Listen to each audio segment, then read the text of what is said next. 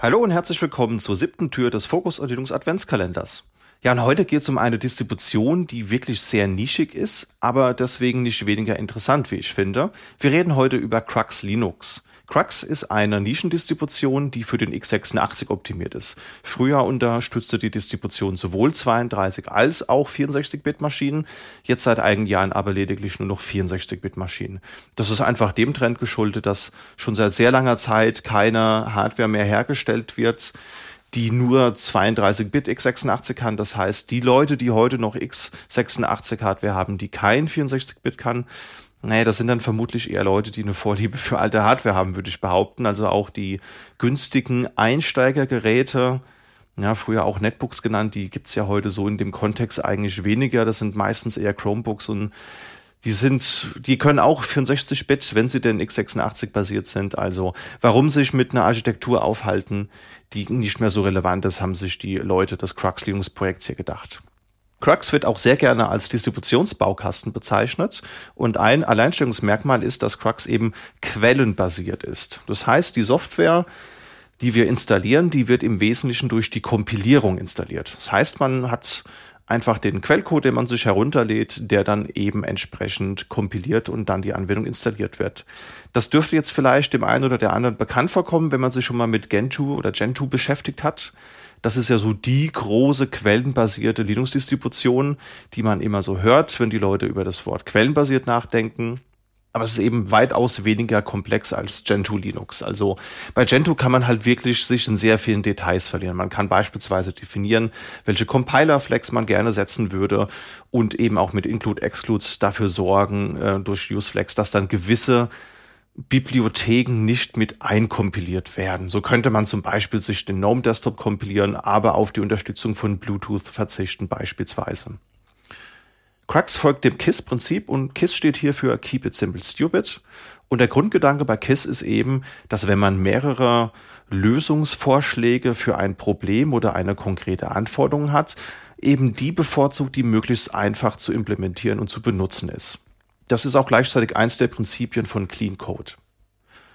Crux strebt an, möglichst aktuell, aber dennoch stabil zu sein. Das heißt, es ist kein Bleeding Edge, was man hier vorfindet. Das ist also nicht, wie man es vielleicht bei der ein oder anderen Rolling Release Linux Distribution schon gesehen hat, und ein weiteres Merkmal ist auch, dass Crux auf unnötige Dokumentationen und Internationalisierungen verzichtet. Das bedeutet, wenn man jetzt eben beispielsweise so ein Firefox haben möchte, dann muss man da möglicherweise im Nachgang sich selbst die deutsche Sprachdatei herunterladen. Dokumentationen sind auch auf Minimum gehalten, dadurch hat man eine sehr kleine Grundinstallation und naja, hier zeichnet sich halt eben auch ab, dass Crux Linux doch dann eher eine Distribution für fortgeschrittene Linux-AnwenderInnen ist. Also es gibt eine sehr gute Dokumentation und also in Form der, der Webseite, aber die Dokumentation, die man auf dem System vorfindet, die ist eher klein gehalten. Bei Crux ist es auch so, dass man nur ein minimales Set an vorkompilierten Programmen hat und dabei kommt auch gar kein eigener Paketmanager, wie man es vielleicht jetzt von einem RPM oder von einem DEP her kennt, zum Einsatz, sondern es ist hier einfach so, das sind GZIP komprimierte Pakete und kein eigenes Paketformat, wie das wie gesagt beispielsweise bei RPM oder DEP der Fall ist. Und ja, mit diesen wenigen vorkompilierten Programmen startet man dann bei der Installation und im Nachgang kann man dann halt eben weitere Software einfach durch Kompilierung selbst installieren.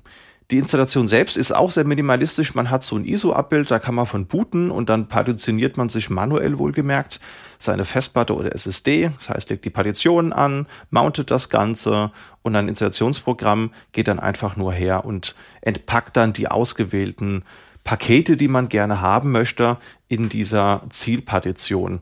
Ja, und im Nachgang, dann wird's eben richtig spannend. Auch hier sieht man wieder, das ist eher für Fortgeschrittene gedacht. Gelangt man dann mit das Change Root in die neue Installation, darf dann sein System konfigurieren. Das heißt, man kann dann eben Hostname setzen, Netzwerkinformationen und so weiter und sich einen Linux-Kernel kompilieren. Denn der kommt nämlich nicht vorkompiliert. Das, liebe Zuhörende, das dürft ihr dann alle selbst machen. Und da kann ich euch sagen, da ist der Lerneffekt auf jeden Fall sehr groß aber dazu später noch mehr. Weiteres Merkmal von Crux Linux ist, dass es sehr an BSD angelehnt ist. Es nutzt nämlich eine BSD-ähnliche Konfigurationsdateilogik. Das heißt, die Dateien, die kommen einem dann vielleicht bekannt vor, wenn man schon mal auf BSD unterwegs war. Und es gibt auch das Ports-Paketsystem. Das haben wir auch in der Folge 75 vom 4.12. in der BSD-Folge schon mal thematisiert. Aber ich fasse es nochmal zusammen. Das ist eben eine quellbasierte Paketverwaltung.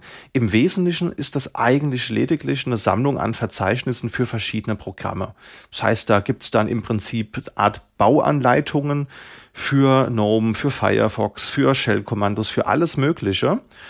Und in diesen Dateien findet man halt eben auch ein Make-File. Das heißt, das sind dann Instruktionen, wie diese Anwendung konfiguriert, kompiliert und installiert wird. Ihr kennt vielleicht den, den Dreisatz, wenn man sich selbst Software unter Linux installiert oder kompiliert, dass man erst mit Configure eben die Abhängigkeiten prüft, dieses Make-File nochmal näher spezifiziert. Make führt dann zur Kompilierung und Make Install installiert dann die Dateien da, wo es hingehört. Das ist im Wesentlichen, was hier Ports übernimmt. Das heißt, das ist eine einfache ASCII-Textdatei. Da sind Referenzen auf die Quellcodes im Internet und Abhängigkeiten, wie das Ganze übersetzt wird. Ja, und wenn das Ganze erfolgreich durchläuft, hat man so ein fertiges gzip-komprimiertes Paket und das wird dann eben einmal installiert. Da gibt's auch eben nicht nur das Ports-Kommando, womit man dann diese großen Verzeichnisstrukturen aktualisiert, sondern es gibt auch den PRT-Get-Paketmanager oder das Programm PRT-Get. Das ist natürlich ein bisschen an apt-get angelehnt und das greift halt eben auf diese Verzeichnisse des Port-Systems zu, übersetzt die Anwendungen und installiert sie dann entsprechend auch. Weiteres Merkmal ist, dass halt eben statt Systemd hier ein Init-Skript oder Init-Skripte zum Einsatz kommen, die auch sehr an BSD angelehnt sind. Das heißt, hier hat man eben auch wieder eine klare Referenz auf BSD. Und das ist halt schon ein, ein, wirkliches Alleinstellungsmerkmal, wie ich finde, weil die meisten Linux-Distributionen heutzutage setzen ja auf Systemd. Es gibt natürlich einige Ausnahmen. Die One Linux ist hier eins zum Beispiel, das mir gerade einfällt und ist halt eben ein etwas anderes Linux und aber deswegen nicht uninteressant, weil man lernt wirklich sehr viel, wie ich finde. Also gerade das Kompilieren des Kernels ich glaube, die ersten 10, 15 Anläufe, die haben bei mir überhaupt nicht funktioniert, weil man muss natürlich gucken, welche Treiber möchte man denn gerne in diesem Kern enthalten haben. Sollen die fest im Kern enthalten sein? Möchte ich das als Modul auslagern? Will ich mir vielleicht eine Init-RAM bauen, wo ich die wichtigsten Treiber für mein System drin habe, was dann beim Booten geladen wird? Also da kann man wirklich sehr viel lernen und das hilft einem natürlich auch beim Einsatz anderer Distributionen. Wenn euer Debian oder äh, CentOS-System mal nicht booten will und ihr mal selbst bei der InitRAM oder beim Kernel Hand anlegen müsst, dann ist man dann halt gut darauf vorbereitet, wenn man damit ein bisschen rumexperimentiert hat. Das ist natürlich auch für schwächere Hardware durchaus geeignet, dadurch, dass man selbst Einfluss drauf nehmen kann, was man installiert und äh, ja, wie man Dinge kompiliert. Man hat wirklich ein extrem kleines Betriebssystem danach, das auch auf so einem Singleboard-Computer sehr gut betrieben werden kann. Die Community ist klein, aber sehr hilfsbereit, wie ich finde. Und ich habe das damals Anfang der 2000er herum entdeckt.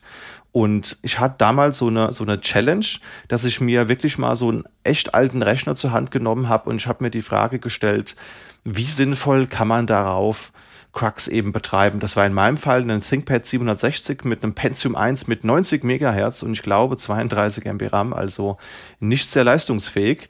Aber ich habe es wirklich geschafft, auf diesem Gerät dann auch noch einen WLAN-Kartentreiber zum Laufen zu kriegen und den Konsolenbrowser Links da gibt's auch einen Fork von Links 3G heißt der. Und der hat halt eben einen Frame-Buffer-Treiber. Und mit dem kann man dann beispielsweise auch JPEG und PNG-Bilder anzeigen lassen, ohne einen vollwertigen X-Server betreiben zu müssen. Und das war wirklich ein total spannendes Experiment für mich. Ich habe da super viel gelernt. Und das wäre mit einer anderen Distribution damals so nicht machbar gewesen. Klar, heute gibt es natürlich auch viel ganz andere Distributionen, die einen ähnlichen Ansatz fahren. Mir fällt da zum Beispiel Alpine Linux ein, was ja auch einen extrem geringen Footprint hat beispielsweise. Ich sehe auch schon die ersten NixOS-Kommentare in die Richtung gehen. Das sind alles valide Argumente.